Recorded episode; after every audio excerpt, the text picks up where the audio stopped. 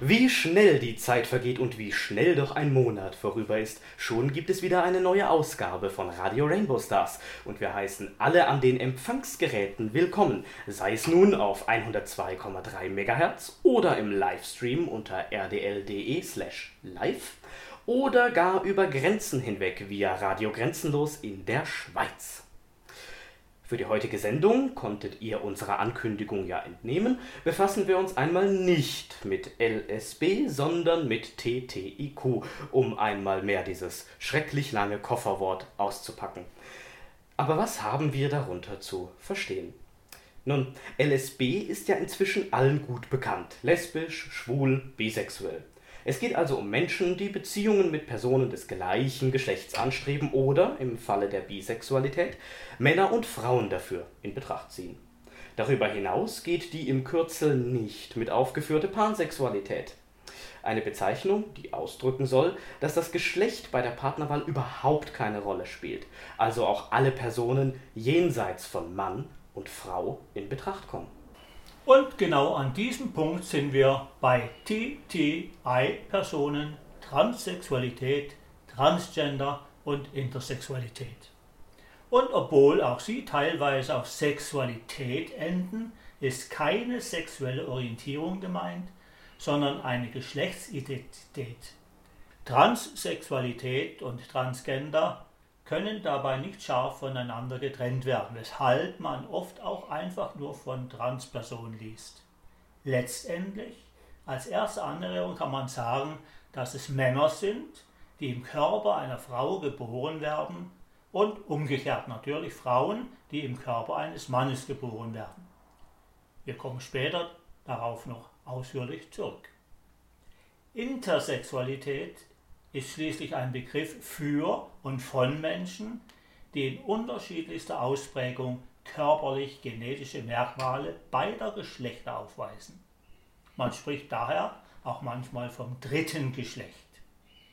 In dieser Kategorie kann man nun auch, obwohl wieder nicht in den Abkürzungen mit aufgenommen, non-binaries und genderqueer Personen zählen, die sich selbst weder als Mann noch als Frau definieren, obwohl das biologische Geschlecht durchaus eindeutig sein kann. Wie der Begriff Gender oder Gender schon andeutet, geht es hier eher um das soziale Geschlecht, englisch eben mit Gender bezeichnet, als um das biologische Geschlecht, was englisch Sex lauten würde. Oh, Sex. Na, du denkst wieder an Sachen, Roland. An etwas muss man im Alter doch denken. Natürlich. Und wenn es nur drei Buchstaben hat. Sehr schön. Aber wir werden auch nicht müde zu sagen, dass das Sex in den ganzen Begriffen, die auf Sexualität enden, eben nicht Geschlechtsverkehr meinen, sondern vom lateinischen Sexus ursprünglich kommen, da kommt auch das englische Sex her, und einfach nur Geschlecht bedeutet. Nun aber noch zum Queer, ganz am Ende der Abkürzung. Englisch für Abweichung ist am ehesten noch ein Sammelbegriff, unter den die verschiedensten sexuellen Orientierungen und Geschlechtsidentitäten fallen können. Ich beschreibe es immer gern als so eine Art Sammelbecken und entsprechend findet man die unterschiedlichsten Personen unter diesem Begriff, auch solche, die ihn strikt ablehnen, war er doch einst wie das Wort schwul im Deutschen, negativ und herabwertend gemeint. Im Anschluss daran kommen wir jetzt zu unserem Interview mit einer Person, die am Hochrheingebiet lebt und so nett und freundlich war, uns Rede und Antwort zu stehen. Wie versprochen, finden wir uns hier jetzt ein mit einem Interviewpartner bzw. mit einer Interviewpartnerin. Wir wollen ja schließlich korrekt bleiben. Wer ist das? Roland, du kennst sie von früher. Ja, eine sehr gute Erinnerung an Shanty, die hier vor mir sitzt. Und zwar aus einer Zeit, da waren wir alle noch recht jung.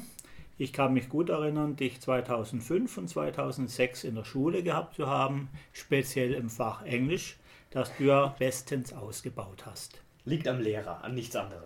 So wird das sein. Ja, dann gehen wir gleich mal zu meiner Nachbarin hier, der Shanty. Ich würde dich bitten, dich einfach mal unseren Hörerinnen und Hörern vorzustellen. Hallo, ich bin Shanti, ähm, ich bin 25 und ja, ich bin eine Transfrau. Das war schon sehr, sehr deutlich für den Anfang.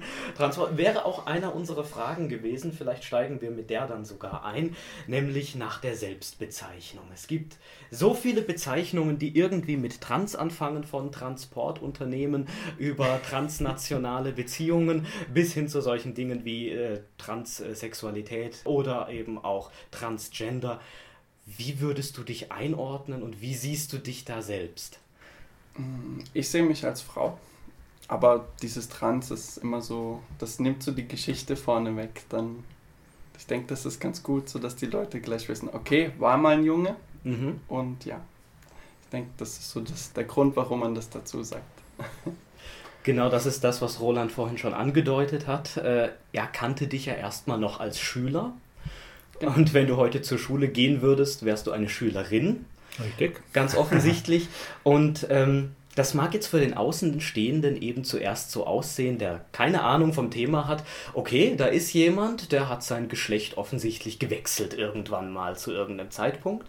Wenn wir uns Dokumentationen im Fernsehen zum Beispiel anschauen zu dem Thema, dann sehen wir da ganz viele Leute, die sagen, ja, wusste schon seit frühester Kindheit eigentlich, dass ich so den falschen Körper, das falsche Geschlecht habe.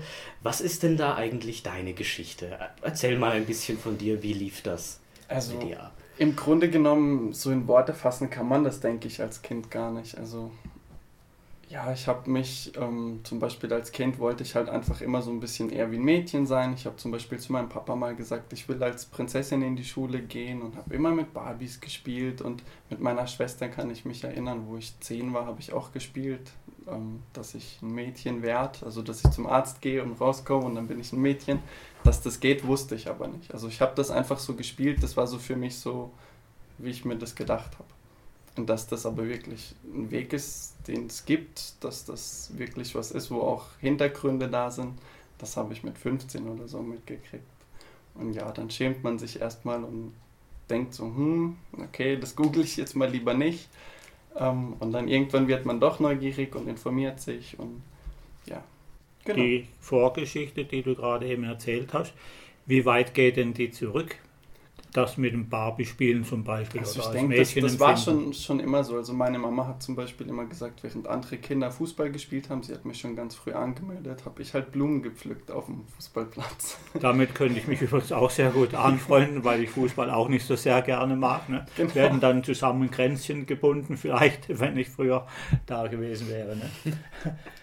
bin, glaube ich, in die erste Klasse als Prinzessin gegangen schon. Mhm. Dann tatsächlich auch. Das war dann genau. kein Problem für deine Eltern. Ähm, nee, mein Papa dachte, das wäre ein toller Fastnachtsgag. Ich habe mhm. mich dann nicht mehr getraut. Er hat dann gesagt, er hat jetzt alles gekauft, also muss ich es auch machen. Mhm. Es mhm. war nicht so ein toller Tag. Die anderen Kinder fanden das nicht so gut.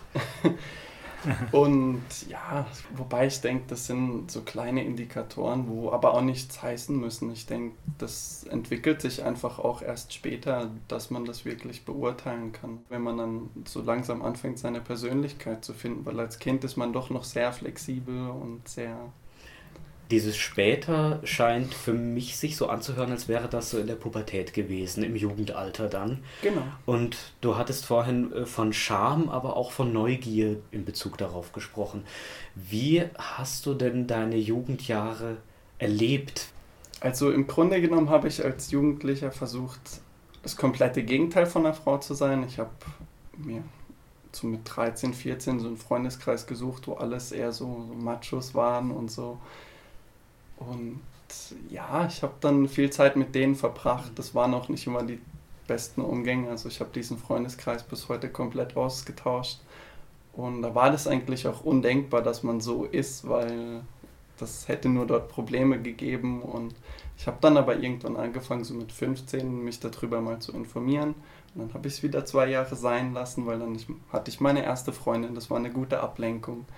Und ja, also das hat sich alles so über die Jahre dann so entwickelt mit der Information. Wo hast du dich denn informiert da? Also das liegt ja jetzt schon ein paar Jährchen zurück, zehn Jahre dann etwa. Genau. Sagen wir so 2008. Okay, da gab es durchaus schon das Internet, was schon allen bekannt war. War das dann auch deine erste Anlaufstelle? Oder Wo hast du deine Infos herbekommen? Also zuerst habe ich das irgendwann mal im Fernsehen gesehen, dass das mhm. möglich ist, so ein Bericht. Ähm, habe dann natürlich, meine Mama saß dabei, ich habe dann gleich Sprüche gemacht, ach so ein Blödsinn und halt eben natürlich immer gleich dieses Dagegenreden. Ich glaube, das tun viele, die das dann auch betrifft. Einfach so, dass man sich so ein bisschen schützen kann. Und dann habe ich im Internet geguckt. Und irgendwann dann später also wirklich ganz später dann, als ich dann so grob Informationen hatte. Das Problem ist, im Internet findet man viel, aber auch viel Stuss. Ja. Und ähm, dann habe ich mir Hilfe gesucht bei jemand, wo ich kenne, aus der Schule früher, wo jetzt ein Mann ist und früher ein Mädchen war. Die Person hat mir ganz gut weitergeholfen. Das heißt, das Internet war für dich schon ein erster wichtiger Anlaufpunkt, aber die richtig guten Informationen hat es dir dann doch nicht äh, unbedingt geliefert, wenn ich das genau. so sehe. Okay. Aber die, die Basis hat es geliefert, schätze ich mal, dass du dich besser einordnen konntest. Und vielleicht kann man ja gleich mal nachfragen, wie war denn das unterschiedliche Verständnis zwischen Vater und Mutter dann? Ähm, das Problem ist, Vater und Mutter war halt, ähm, Papa hatte eine neue Familie, mhm. mit dem hatte ich jetzt die letzten sechs Jahre eigentlich keinen Kontakt. Und als ich dann ihm das erzählt habe, hatten wir dann wieder mal Kontakt gehabt für circa ein Jahr. Ähm, für ihn war es aber schwierig. Er hat es dann akzeptiert, er hat sich darüber gefreut, dann, dass ich ihm das gesagt habe, aber ist leider dann auch ein paar Monate später gestorben. Und die Mutter, denke ich mal, die hat sich ja jetzt bestens daran gewöhnt. Genau, die hat sich auch gleich, als ich ihr davon erzählt habe, dann, was sie davon halten wird, wenn sie zwei Töchter hätte statt einen Sohn und eine Tochter, hat sie sich gleich freigenommen, ist mit mir essen gegangen und hat Späße drüber gemacht. So Sachen wie, ha, zum Glück hast du da nie deine Regel und mhm. ja. Das heißt, sie hat sich damit eingefunden, sage ich mal, nicht abgefunden vielleicht, aber eingefunden. Sie ist jetzt auf deiner Linie also, und ist dir eher Unterstützung als das Gegenteil. Genau, sie war von Anfang an so ziemlich unterstützend. Sie wollte, glaube ich, auch von Anfang an, als ich ein Baby war, schon, wo ich noch gar nicht da war, mhm. wollte sie eigentlich lieber ein Mädchen. Also ich schätze die Entscheidung, das meiner Mutter zu erzählen, das kam daher, dass ich einfach immer unzufriedener wurde mit dem, wie es halt ist. Und ja, irgendwann habe ich dann einfach gar nicht anders mehr gekonnt und habe ihr das geschrieben, weil ich sehe sie nicht so oft. Sie arbeitet sehr viel, ich arbeite viel. Und dann habe ich ihr das geschrieben und dann haben wir uns gleich danach getroffen. Und ich glaube, das war sehr, sehr schwierig. Das hat mich auch Zeit gekostet. Ich meine, ich hätte das auch mit 15, 16 irgendwann tun können, aber da hatte ich die Kraft nicht dazu. Also das hat schon viel Selbstbewusstsein gekostet und viel, ja, viel Mut. mit wie vielen Jahren hast du dich dann den letzten Endes dann anvertraut? Ich glaube, ich war 22. Aber es ist jetzt mhm. schon wieder, ich bin mir nicht sicher, ob ich noch 21 war oder ob ich schon 22 war. Du hast mir vor zwei, drei Jahren im Messenger geschrieben, dass du den Weg machst in Richtung Mädchen. Und da hast du mir auch über die Reaktionen von verschiedenen Kollegen erzählt. Aber auch äh, im Facebook waren öffentlich einige Dinge, die du dort äh, für negativ empfunden hast. Also ich hatte halt das Problem, ich habe damals eine Freundin gehabt mhm. oder keine Freundin in dem Sinn. Also wir waren gerade auf dem Weg, dass wir wieder zusammenfinden nach einer Trennung. Und ich hatte ihr das dann erzählt. Und sie konnte das wohl nicht für sich behalten und hat das dann vielen Leuten erzählt. Und darunter war halt eine Person, die hatte was gegen mich und hat gesagt, ich werde das jetzt allen erzählen und schau, dass du halt jetzt äh, blöd dastehst. Und dann habe ich das halt vorweggenommen und habe das über Facebook öffentlich gemacht. Ja, ein guter Schritt finde ich. Ja? Das heißt, den, den Sprung nach vorne gemacht, bevor andere, bist du selber der Herr über das, das was du sagen möchtest. Ne? Ein guter Weg. Und man wusste ja übrigens auch, dass du Kampfsport äh, betreibst. Äh, das war ja auch genau. so ein Ding. Eine, die den Kampfsport betreibt, einen sehr harten Sport, die outet sich als eine Sie. Wie hast du das erfahren dann? Das war schwierig. Also im Training zum Beispiel gab es auch Probleme. Da war unter anderem einer, der immer sehr, sehr zu mir aufgeschaut hat und sich gut mit mir verstanden hat. Ähm, der hat dann den Kontakt auch abgebrochen und hat im Training Ärger gemacht. Und ich hatte da Angst, dass mein Meister, der mich eben trainiert, dass der da auch eventuell das nicht so gut findet. Aber der hat dann auch gleich gesagt, jedem, dem das passt, also nicht passt, den schickt er nach Hause, die brauchen gar nicht erst zu kommen. Und dann hat er den wirklich auch nach Hause geschickt, einmal. Klingt gut. Und das war gut, also das war echt toll. Ja. Also solche Geschichten sagen eigentlich aus, dass es immer noch nicht sehr leicht ist, auf jeden Fall, diesen Schritt des Outings in dieser Richtung zu wagen. Aber wenn du dir das Gesamtbild anschaust, würdest du sagen, dass es dir eher gut getan hat, dich zu outen dann? Also es war definitiv positiv. Davor war keine gute Zeit. Ich glaube, ich habe unter der Woche auch öfters getrunken und war einfach sehr unzufrieden mit allem und da war keine Harmonie. Also ich war sehr oft gestresst, sehr oft aggressiv und jetzt ist das schon deutlich besser. Also ich trinke eben nicht und ich habe meine Freunde jetzt, die immer da sind und auch beruflich und zukunftstechnisch bin ich eigentlich sehr klar, was ich will. Roland hat es offensichtlich noch nicht so ganz gelernt, dich immer mit sie anzusprechen statt mit er. Ich habe ihn schon mit Sie begrüßt, mit Shanti, stimmt? Ich habe ihn schon mit sie begrüßt. Ah, so gut. ihn in Klammer, es kommt Sie. Also das Ja, das bringt ist mich, schwierig für mich, weil bringt mich genau- dich halt als Bub. genau, Genau. bringt mich genau noch zu einer Frage. Wie hast du das in deinem Umfeld denn wahrgenommen? Wie, ist das vielen schwer gefallen? Gibt es immer noch Leute, die dich konsequent als er ansprechen, als Mann ansprechen? Ähm, wie gehst du damit um? Ist, findest du das vielleicht sogar beleidigend, wenn das jemand macht? Ähm, beleidigend nicht, weil ich meine, das gehört halt zu meiner Vergangenheit, das ist so. Man kann das auch noch an der Stimme erkennen. ähm, aber sonst, so im Freundeskreis gibt es eigentlich niemand, der das sagt. In der Familie, meine Oma, der rutscht das halt raus. Ab und zu der alte Name, das ist Ja. auch kein Thema. Oder Leute, die mich halt wirklich sehr lange kennen, wie meine Patentante, die sagt auch immer noch meinen alten Namen. Oder Geht halt manchmal so eben wie du. mir. Ne? Wenn man das Genau. lang gespeichert hat, oder wenn man den täglichen Umgang hätte, wäre das ruckzuck weg. Genau, aber es ist Naja. okay, man muss halt lernen, damit umzugehen, weil ich meine, Genau. man wird immer irgendwie auffallen. Das wird nie so sein, dass man nie auffällt. Oder selbst wenn das dann Leute mitkriegen, dann gibt es auch Leute, die sagen das mit Absicht. Da muss man halt einfach mit umgehen. Und das kannst du offensichtlich. Ja, Ich gebe mir Mühe. Ja, mit etwa 21, 22 hattest du dann also diesen Schritt des Outings begonnen zu wagen. Dann hast du sicher auch Kontakt mit Ärzten und Therapeuten gehabt. Vermute ich mal sehr stark. Wann hast du dich da entschieden, den Kontakt zu suchen? Also ich habe das nach dem Outing relativ gleich gemacht. Ich bin da zu einem, oder besser gesagt zwei Psychologen, die darauf spezialisiert, äh, spezialisiert sind und habe dann einfach mich bei denen weiter informiert und gleich festgestellt, das sind beides auch Gutachter für das Thema, weil das ganz wichtig ist. Das muss vorher mit, einem, mit zwei Gutachten belegt werden, sonst kann man diesen Weg auch gar nicht gehen. Das Problem ist einfach, dass Informationen zu dem Thema sehr, sehr schwierig zu kriegen sind. Also wenn man wirklich verlässliche und gute Informationen will, dann muss man wirklich einfach zu so Fachleuten. Sonst geht man da unter. Und ähm, ab dann war das eigentlich sehr, sehr, also für mich, mir kam es einfach vor, aber vielleicht auch, weil ich da einfach sehr konsequent dahinter war. Und das Schwierigste war eigentlich die kompletten Unterlagen dann von allen Ärzten in die Uniklinik zu bekommen, dass ich dann irgendwann mit den Hormonen anfangen konnte. Mhm. Das war das Schwierigste. naja, aber es hat geklappt. Aber die richtigen Hormone haben sie dir gegeben, ne? Die habe ich Gut. gekriegt. Das ist ja wichtig, ne? Unterm Strich das Genau. Wichtigste dabei rausgekommen.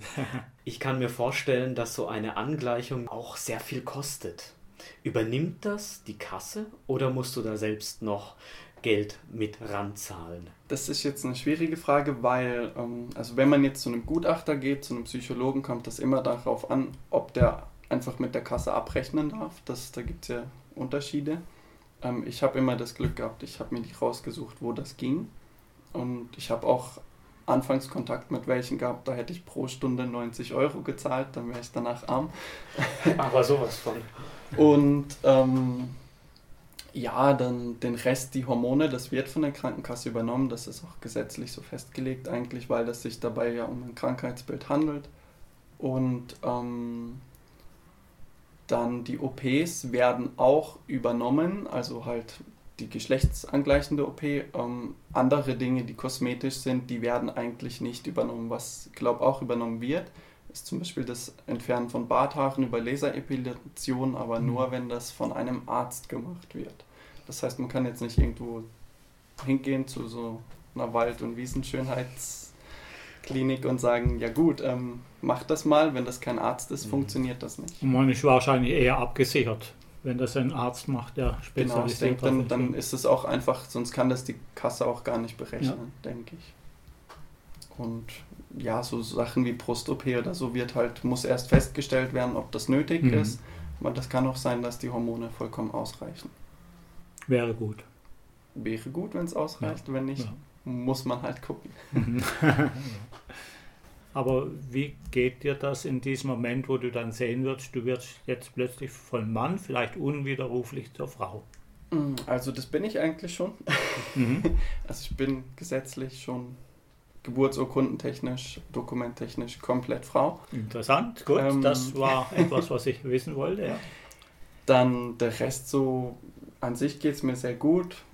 Eben momentan ist die Arbeit so ein kleines Problem, aber ansonsten bin ich sehr, sehr zufrieden und positiv, was so die Zukunft betrifft, auch mit der Freundin und ja. Das heißt, man kann doch frohen Mutes weitergehen in der Geschichte, die, von der du immer geträumt hast, vermutlich. Ne? Definitiv. Definitiv. Urkunden sind ein spannendes Thema. Ist das ein aufwendiges Prozedere und kostet das Geld? Der Gerichtsprozess kostet Geld. Ähm, Dafür ist ein Gerichtsprozess sogar notwendig. Natürlich, da muss man zum Gericht und muss das beantragen und an sich der Prozess ist gar nicht so wild, dass man geht dahin, dann hat die Richterin einfach noch mal ein paar Fragen und man unterhält sich mit der, weil sie sich noch ein Bild macht und dann gibt es ähm, eine Wartephase von einem Monat, wo man dann auch Einspruch erheben kann, wenn man als Außenstehender irgendwie sagt, es wäre gar nicht so oder so. Aber im Grunde genommen ist das nicht unbedingt, ja, sage ich mal jetzt, äh, der Fall oder nötig oft. Ähm, ja, und der, was der kostet, denke ich, ist immer unterschiedlich. Also was ich jetzt so mitgekriegt habe von anderen das war anders wie bei mir. Also ich habe jetzt schon Sachen gehört von zwischen 2 bis 5000 Euro. Also ja, das kann teuer sein. Also da ist nichts mit, ich gehe einfach mal kurz aufs Standesamt und gebe denen Bescheid, Nein, dass genau, das korrigiert werden muss, sondern das braucht Geld, Zeit und einen Gerichtsprozess. Genau, und zwei Gutachten. Und zwei Gutachten davor auch noch, die ja nur von speziellen Ärzten ähm, ausgestellt werden dürfen. Genau. Siehst du da die Politik vielleicht in der Pflicht, etwas zu ändern an der aktuellen Gesetzgebung? Mm, an sich finde ich es eigentlich, wie es geregelt ist, ganz gut. Mhm. Also in Deutschland, ich meine, es gibt Länder, da ist das Ganze viel, viel schwieriger, viel, viel aufwendiger. Zum Beispiel Amerika, da ist das sehr, sehr schwierig. Da muss man alles aus der eigenen Tasche bezahlen, was nicht unbedingt für jeden machbar ist. Ähm, ansonsten politisch gesehen würde ich sagen, finde ich es gar nicht so schlecht. Ich finde, das ist gut gelöst, bis auf eben die Informationsquellen oder rauszukriegen, wo sind die Ärzte, wo sind die Psychologen, wo kann man hingehen. Das ist sehr, sehr schwierig. Da gibt es zwar viele Foren drüber, aber da findet man dann Links oder Adressen, die sind veraltet oder man findet dann einen Arzt, der eigentlich ja, ich hatte den Fall, ich hatte einen Psychologen gefunden, der war wohl sehr gut und der ist aber so alt gewesen, der ist dann kurz drauf irgendwann gestorben. Oh. Ähm, ja, das sind halt so Sachen, da denke ich, sollte die Information einfach besser sein und dass man da nicht Jahre braucht, mit überhaupt zu finden, wo man hin muss. Ja, und warum sind eigentlich die Hürden so hoch mit diesen enormen Geldsummen? Also ich könnte mir nicht vorstellen, aus dem Handgelenk heraus 2.000 bis 5.000 Euro auf den Tisch zu legen. Ne? Das konnte ich auch nicht, bis ich dann den Brief gekriegt habe.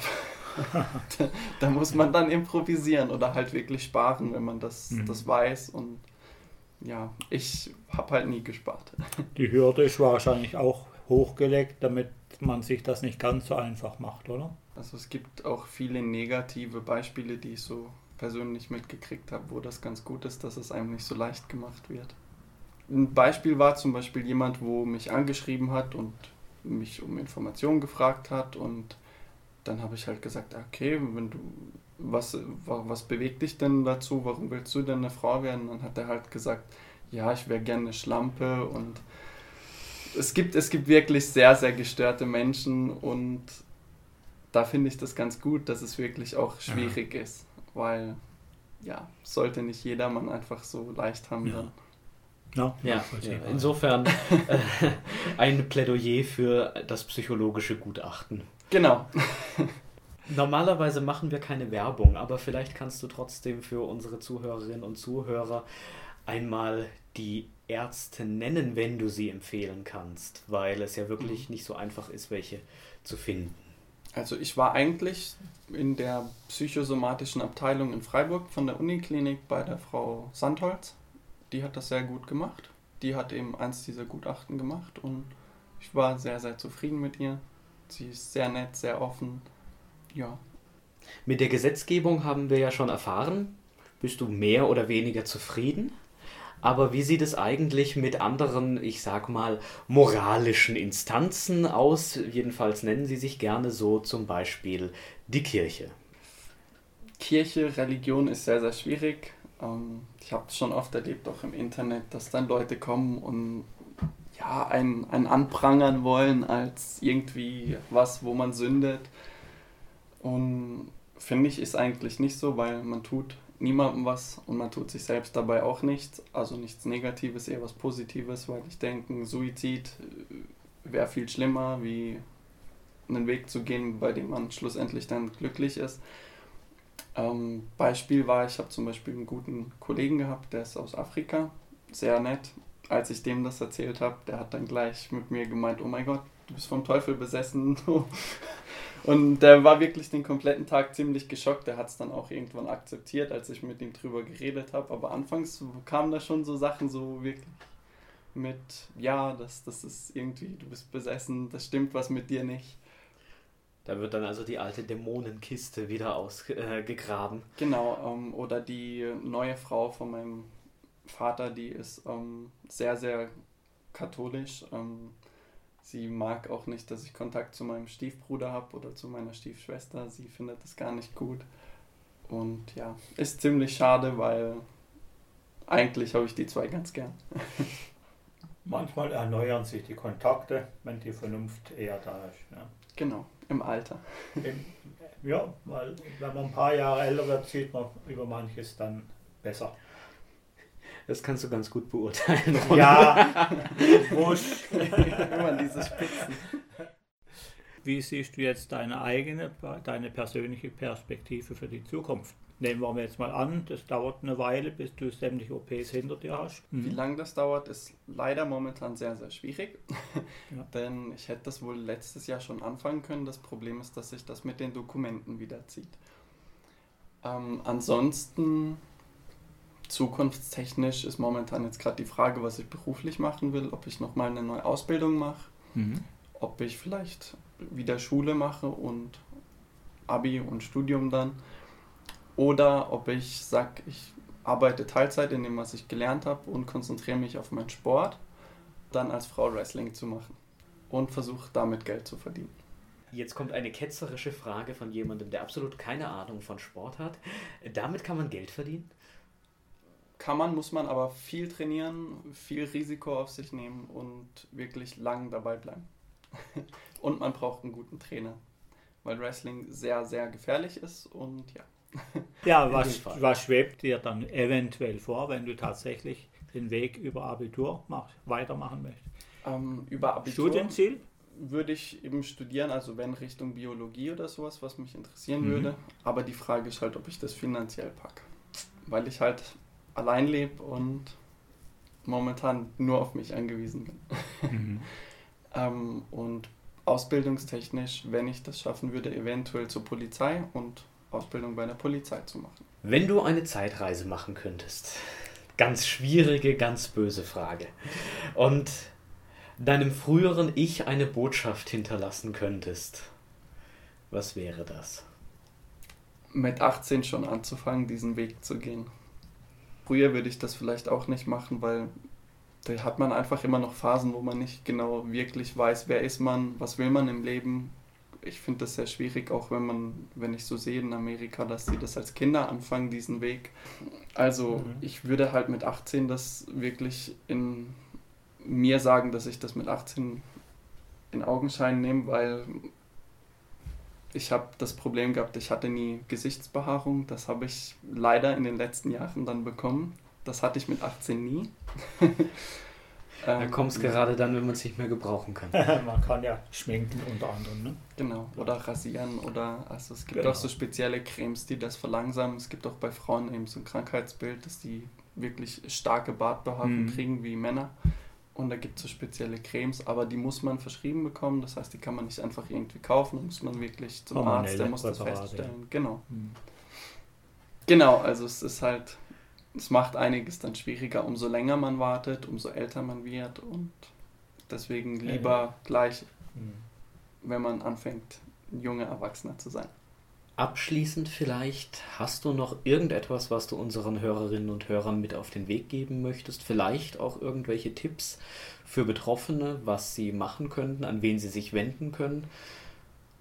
Mm, der wichtigste Tipp ist wirklich, sich ganz viel Gedanken zu machen, ob man sich sicher ist und dann schauen, dass man wirklich das Selbstbewusstsein kriegt, dass man sagt, okay, ich kann dazu stehen, ich kann das durchziehen, weil man fängt nicht gleich mit Hormonen an, man muss da erstmal durch andere Dinge noch durch und bis es dann soweit ist, das ist ein schwieriger Weg und da braucht man viel, viel Power die du offensichtlich an den Tag gelegt hast. Du nimmst mir die Worte aus dem Mund.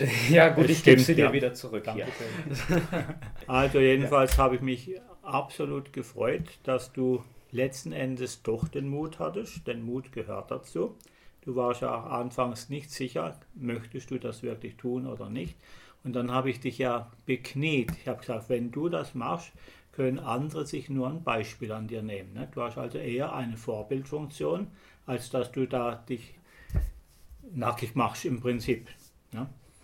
Ich denke, das war ja. am Anfang einfach schwierig, weil gerade so am Anfang wusste ich selber noch nicht genau, wie ich damit umgehen kann in der Öffentlichkeit und was sage ich. Das ist jetzt deutlich besser. Jedenfalls, du hast einen Weg gefunden, so wie ich das sehe. Und der ist natürlich noch nicht zu Ende für dich. Ganz klar, du hast vorher die OPs antönen lassen. Da muss man auch erstmal durch. Das heißt, der Weg der Selbstfindung ist für dich nach wie vor nicht beendet, sondern geht noch ein kleines, kleines Stückchen weiter. Noch ein bisschen, genau. Du hast den Weg als Shanty hierher gefunden, jetzt bleibe ich dabei. Ihr. Ah, ja, sehr gut. Ihr, lernfähig ist Sie, er noch. Ihr, lernfähig bis ins hohe Alter natürlich. Jedenfalls herzlichen Dank.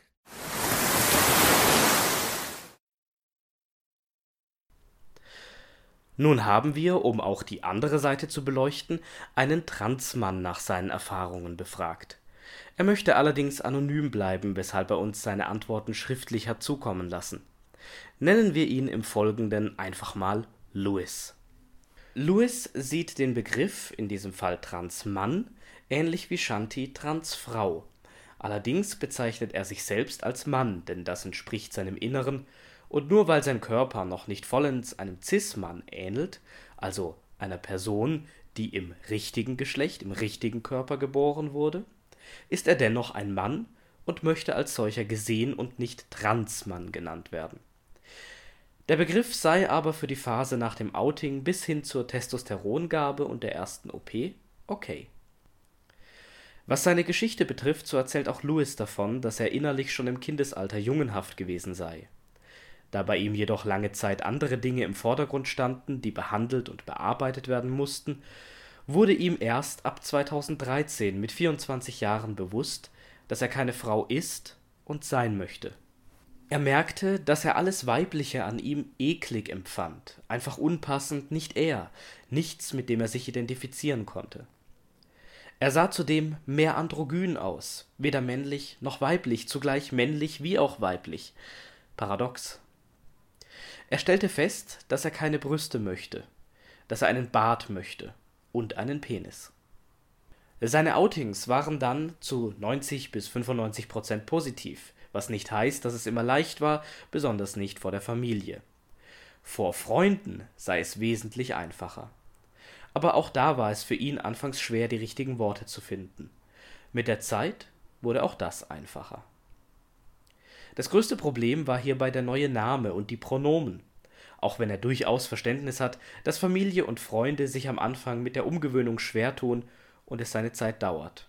Er meint, man sollte es den Leuten nicht böse nehmen, wenn es nicht aus Böswilligkeit passiert. Voraussetzung für positive Outings seien Menschen, die man liebt und die einen lieben, egal was oder wer man ist, die einen einfach nehmen, wie man ist. Trotzdem gab es den einen oder anderen Fall, in der er Abneigung zu spüren bekam. Er stand aber und steht heute noch darüber. Glücklicherweise hat er keine Freunde oder Familienmitglieder verloren, was allerdings leider doch recht selten sei. Gutachter hat er dann auf der Homepage vom Transmann e.V. gefunden, ein Verein aus München, der seit vielen, vielen Jahren ganz tolle Arbeit leiste.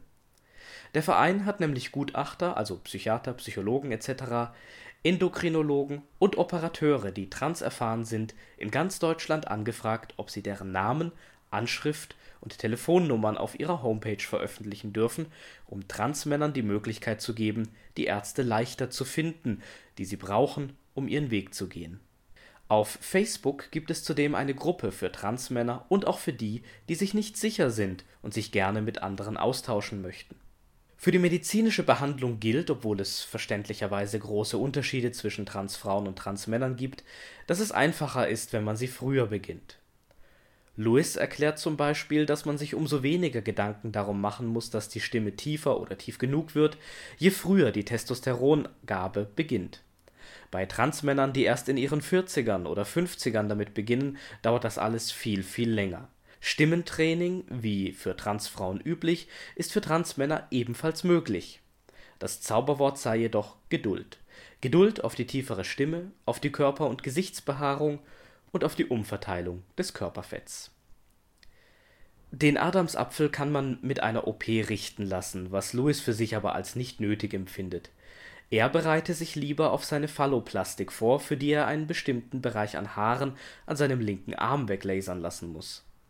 Die Phalloplastik ist die größte und aufwendigste OP für Transmänner, sofern sie sich dafür entscheiden. Sie besteht aus mindestens vier OPs. Mit Freude hat er uns dann mitgeteilt, dass sein Vorname in Kürze endlich rechtskräftig geändert wird den Geschlechtseintrag dürfe man laut transsexuellen Gesetz aber erst ändern, wenn die Fortpflanzungsorgane entfernt wurden. Traurig, aber wahr, kommentiert er. Da er die aber eh loswerden will, ist es für ihn nur noch eine Frage der Zeit, bis auch das soweit ist. Für die hohen Kosten, die ja schon Shanti angesprochen hat, empfiehlt er einen Antrag auf Prozesskostenhilfe gleich zusammen mit dem Antrag auf Änderung des Vornamens und des Geschlechtseintrags zu stellen über den der Richter entscheidet. Sofern er bewilligt wird, fallen bestenfalls für den Antragsteller keine Kosten an. Ebenfalls ähnlich wie Shanti bewertet Lewis die juristische und medizinische Situation von Transpersonen in Deutschland als recht gut. Das nervigste sei eigentlich nur die viele Zeit, die man abwarten muss Wartezeit auf Termine bei Gutachtern und Endokrinologen, die von der Krankenkasse für die Kostenübernahme geforderten 18 Monate Psychotherapie, Wartezeit für die Anhörung beim Amtsgericht, die Zeit, bis man OP-Termine machen kann und, und, und wenn er aber davon liest, wie es da in Amerika ist oder in südlicheren bzw. östlichen Ländern, dann sei er froh, hier zu sein. Klar, hätte man am liebsten schon alles getan und hinter sich, es sei so aber immerhin alles nur eine Frage der Zeit, bis man den Körper bekommt, der zum Inneren passt. Seine Einstellung zur Religion und Kirche ist klar. Er gehört keiner an. Deren Einstellung zum Thema ist ihm zwar bekannt, aber keineswegs relevant. Er sagt, warum sollte ich bis zu meinem Tod unglücklich sein, eine Bürde tragen, um einem Gott zu gefallen, wo ich doch den Rest meines Lebens in meinem Wunschkörper verbringen und glücklich sein kann und es auch darf, weil ich es mir selbst erlaube, glücklich zu sein. Die Antwort auf unsere letzte Frage, nämlich was möchtest du unseren Zuhörern mit auf den Weg geben, möchte ich schließlich komplett im originalen Wortlaut zitieren. Er schreibt ich möchte anderen, die sich noch nicht sicher sind über ihren Weg, oder denen, die noch ganz am Anfang stehen oder vielleicht auch mittendrin sind, sagen, es ist euer Leben, eure Entscheidung. Tut, was euch glücklich macht. Zweifel sind okay, aber man findet es nur durch Ausprobieren heraus. Wenn einem irgendwann bewusst wird, dass es nicht das Richtige ist, schämt euch nicht, den Weg abzubrechen. Ihr werdet dann noch finden, was für euch das Richtige ist. Bei manchen geht es ruckzuck und andere müssen über zwei, drei Steine mehr, um glücklich zu werden. Für die, die cis sind und es auch bleiben möchten, also diejenigen, die im richtigen Geschlecht geboren wurden, Transfrauen und Transmänner sind Frauen und Männer, ganz normale Menschen. Diskriminiert sie nicht. Es ist nicht leicht, so einen Weg zu gehen, der Jahre braucht. Unterstützt sie. Nehmt sie, wie sie sind. Das habe ich mir von meiner Familie und von meinen Freunden und Bekannten gewünscht. Es tut gut zu wissen, dass da Leute sind, die einen unterstützen und hinter einem stehen. Das macht alles um ein ganzes Stück leichter. Nachdem wir viel aus der Sicht der Betroffenen erfahren haben, schauen wir uns nun noch ein bisschen die gesellschaftlich-politische Perspektive an. Roland, du hast uns da noch ein paar Informationen? Ja, ich hätte euch noch ein paar Informationen, speziell über das Netzwerk LSB-TTQ Baden-Württemberg. Da habt ihr nicht weit weg von uns, nämlich direkt gegenüber, in der Adlerstraße 12 in Freiburg einen Kontakt. Oder wenn man nicht direkt Kontakt sucht, sondern über das Web oder per E-Mail oder per Facebook, gebe ich euch schnell diese Adressen bekannt. Wenn ihr eine Webadresse haben wollt, dann ist das die www.netzwerk-lsbttiq.net oder ihr könnt per Facebook auch anschreiben www.facebook.com slash lsbttiq. Die E-Mail sprechender Rat, ein Wort und klein, netzwerk-lsbttiq.net. Ihr könnt jederzeit dort schriftlich auch per Brief etwas einrichten oder sicher auch per Telefon. Dort wird es auch im Telefonbuch stehen. Ja, und jetzt hätte ich euch noch ein paar Anregungen, die aus einem der Themenhefte des Netzwerkes äh, kommen, die bestens geschrieben sind und sehr gut erklären, was Sache ist. Und zwar möchte ich euch jetzt mal etwas über die Situation auf dem privaten Arbeitsmarkt berichten oder gar im öffentlichen Dienst, der ja auch Arbeitgeber ist. Es dreht sich jetzt speziell um Transsexuelle und um die Diskriminierung und die Abwertung der eigenen Person, die im Beruf und Arbeitsleben für viel transsexuelle Menschen noch immer ein Teil des Erwerbsalltages ist. Leider ist das so und Shanti hat uns ja auch darüber berichten können. Und noch immer leben viele mit der ständigen Angst, ihren Arbeitsplatz zu verlieren. Diese Angst ist leider nicht unbegründet. In den letzten Jahren hat sich die Situation besonders in größeren Betrieben zwar verbessert, und zwar deutlich verbessert, aber nur in den größeren, sehr interessant auch. Inzwischen ist der Wunsch, auch am Arbeitsplatz offen im eigenen Geschlecht leben zu wollen, nicht mehr zwangsläufig mit einer Kündigung, oftmals aus konstruierten Gründen, verbunden. Leider ist diese positive Entwicklung aber gerade bei kleineren und mittelständischen Betrieben und, und Unternehmen noch nicht ganz angekommen. Zentral ist zur Verbesserung der Situation eine umfangreiche Aufklärung aller beteiligten Personen sowie die Notwendigkeit für Betroffene klare Ansprechpartner oder Ansprechpartnerinnen zu finden in den Betrieben zu etablieren, wäre eigentlich eine Grundvoraussetzung, um diesen transsexuellen Menschen das Leben doch zu erleichtern. Und bei Arbeitsagenturen gelten transsexuelle Menschen in der Regel leider noch immer als nicht vermittelbar. Auch sehr interessant und dringend äh, reparaturbedürftig, würde ich meinen, zwar gesetzlich. Aus diesem Grunde sind aktive Aufklärung und Programme zur Verbesserung der Situation auch dort dringend notwendig. Und konkret könnte die Forderung heißen, und auch die Forderung des Netzwerkes in diesem Falle, welche Maßnahmen sind im Land eigentlich umzusetzen. Und zwar in der Privatwirtschaft wie auch im öffentlichen Dienst, in Schulungen oder bei den Gleichstellungsbeauftragten und vor allen Dingen letzten Endes eine äh, menschliche Sensibilisierung für diesen Menschen, der mit Sicherheit nicht leicht durchs Leben gegangen ist bisher. Ich hätte da noch eine andere Geschichte, die bezieht sich auf die Institution, bei der ich selbst 41 Jahre tätig war, nämlich der Schule. Heißt also, was kann im Bildungswesen, in den Schulen, aber auch in den Hochschulen oder in den pädagogischen Einrichtungen verbessert werden? Diese Orte sind nach wie vor für LSBTTIQ-Menschen immer noch Orte, die mit unzähligen negativen Erfahrungen verbunden sind. Besonders für transsexuelle Kinder und transsexuelle Jugendliche ist die Schulzeit häufig eine Zeit, in der sie sich selbst verleugnen müssten. Sie werden stigmatisiert, beleidigt oder bis hin zur Gewalt oder schweren Übergriffen äh, gequält. Und das muss nicht sein. Dabei denke ich, dass es uns selbstverständlich sein sollte, dass jedes Kind in der Schule in einem Umfeld der Akzeptanz ohne Angst lernen und leben kann. Aufklärung, das ist sehr wichtig. Informationsmaterial an die Schulen hinbringen. Informationsmaterial an die Hochschulen, das spielt eine ganz wichtige Rolle. Denn nur wer richtig aufgeklärt wird, der kann auch richtig handeln. Gerade weil es Bedarf gibt.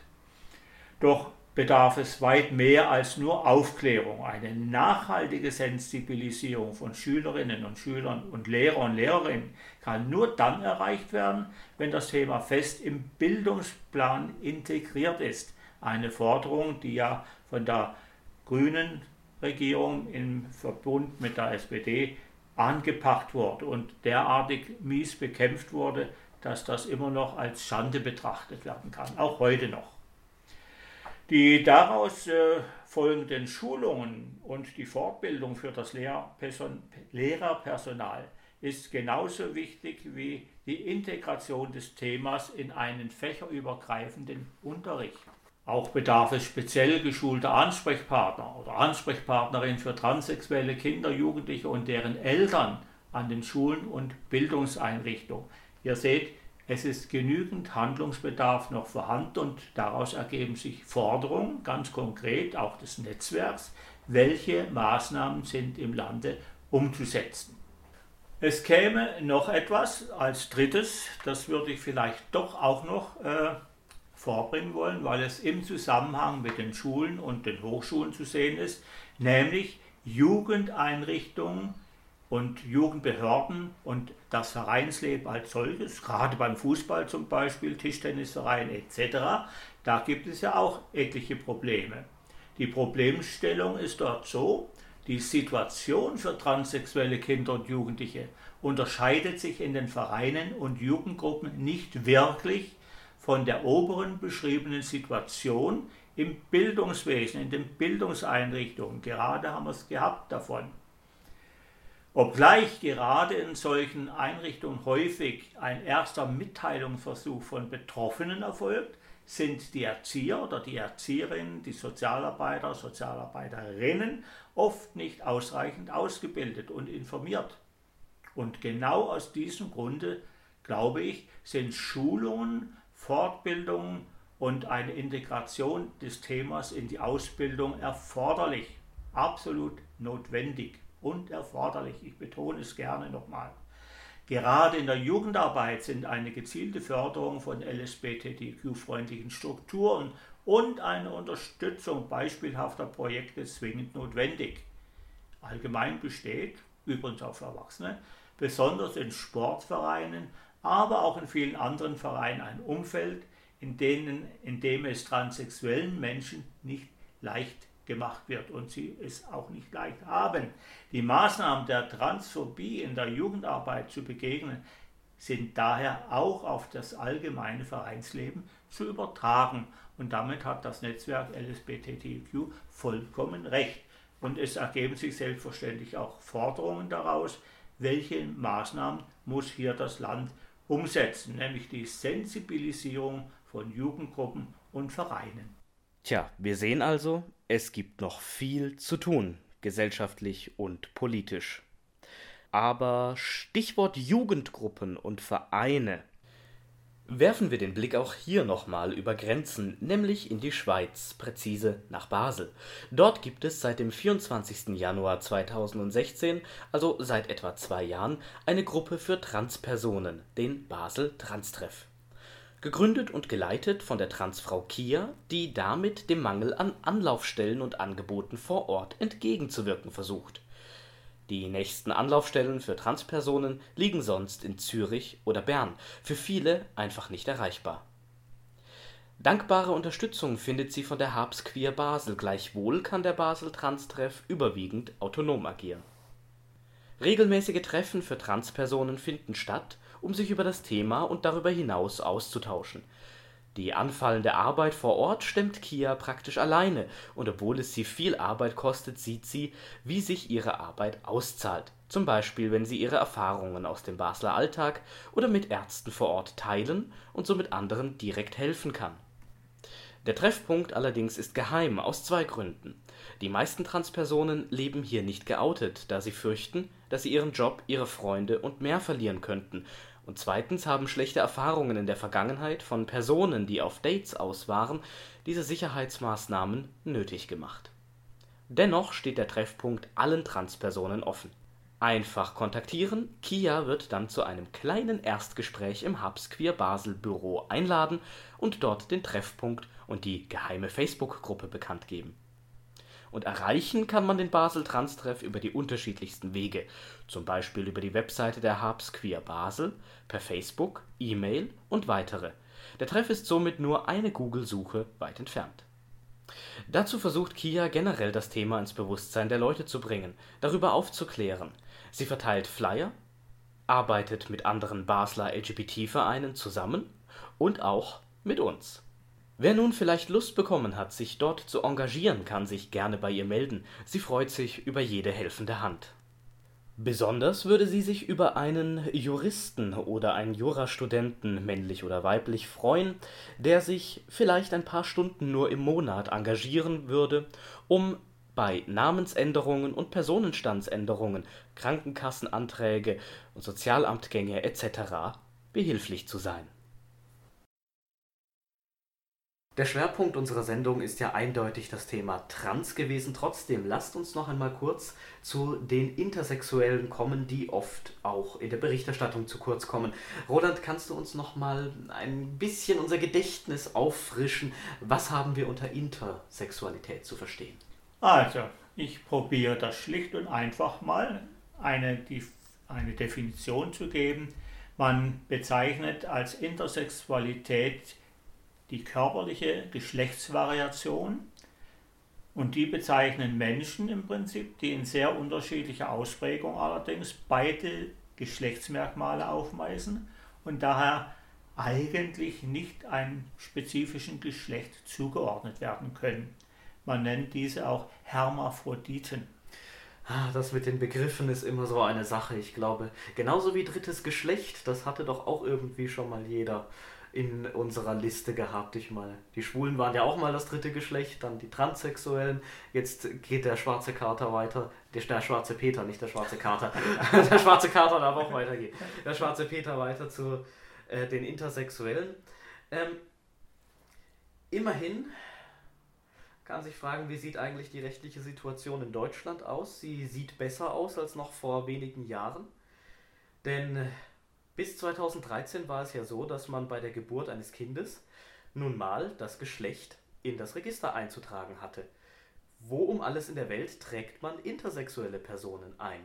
Und da wurde dann halt bestimmt, entweder männlich oder weiblich, was halt von den Ärzten, von den Eltern als am passendsten empfunden wurde. Die Person selbst, das Neugeborene hatte da natürlich kein Mitspracherecht, vielleicht ein Mitschreirecht, aber mehr auch nicht. Schlimmer noch, es wurden oft kurz nach der Geburt bereits geschlechtsangleichende Operationen durchgeführt, um die Person eindeutig einem Geschlecht zuweisen zu können. Da wurden dann zum Beispiel noch im Bauchraum befindliche Hoden einfach mal entfernt und alles auf weiblich getrimmt.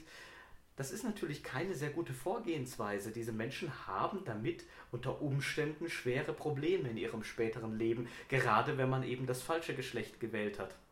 Aber der Gesetzgeber hat eingelenkt. Ab 2013 ist es möglich, endlich diesen Geschlechtseintrag einfach freizulassen. Auch noch nicht optimal, denn was ist man dann? Einfach kein Geschlecht? Ja, so lange ein leeres Loch letzten Endes ja. und keiner weiß genau, was das eigentlich soll. Am wenigsten dann derjenige, den es betrifft. Weder Mann noch Frau, einfach gar nichts. Das ist auch eine sehr unbefriedigende Situation. Obwohl beide Möglichkeiten vorhanden wären. Richtig. Wenn man ehrlich wäre. Oder halt man schreibt rein ein großes Haar, meinetwegen für Hermaphrodit.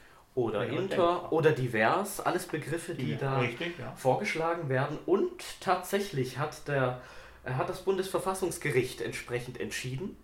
Der Gesetzgeber hat bis Ende dieses Jahres Zeit und muss eine Möglichkeit schaffen, um ein drittes Geschlecht, wie auch immer es dann bezeichnet wird, ob es jetzt inter heißt, ob es divers heißt, wie auch immer. Jedenfalls muss er die Möglichkeit schaffen, auch das eintragen zu lassen. Dann gibt es irgendwann drei Möglichkeiten bei den Geschlechtern Mann, Frau, divers. Wer sich noch dafür interessiert, wie viele Menschen das in Deutschland überhaupt betrifft, das ist schwierig zu sagen.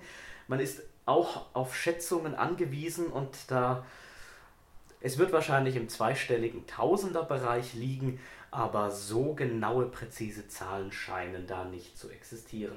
Ich möchte dennoch aber noch ein Interview empfehlen, das von SWR Leute geführt wurde. Zwar schon 2014, es ist also ein bisschen überholt, aber dennoch sehr interessant.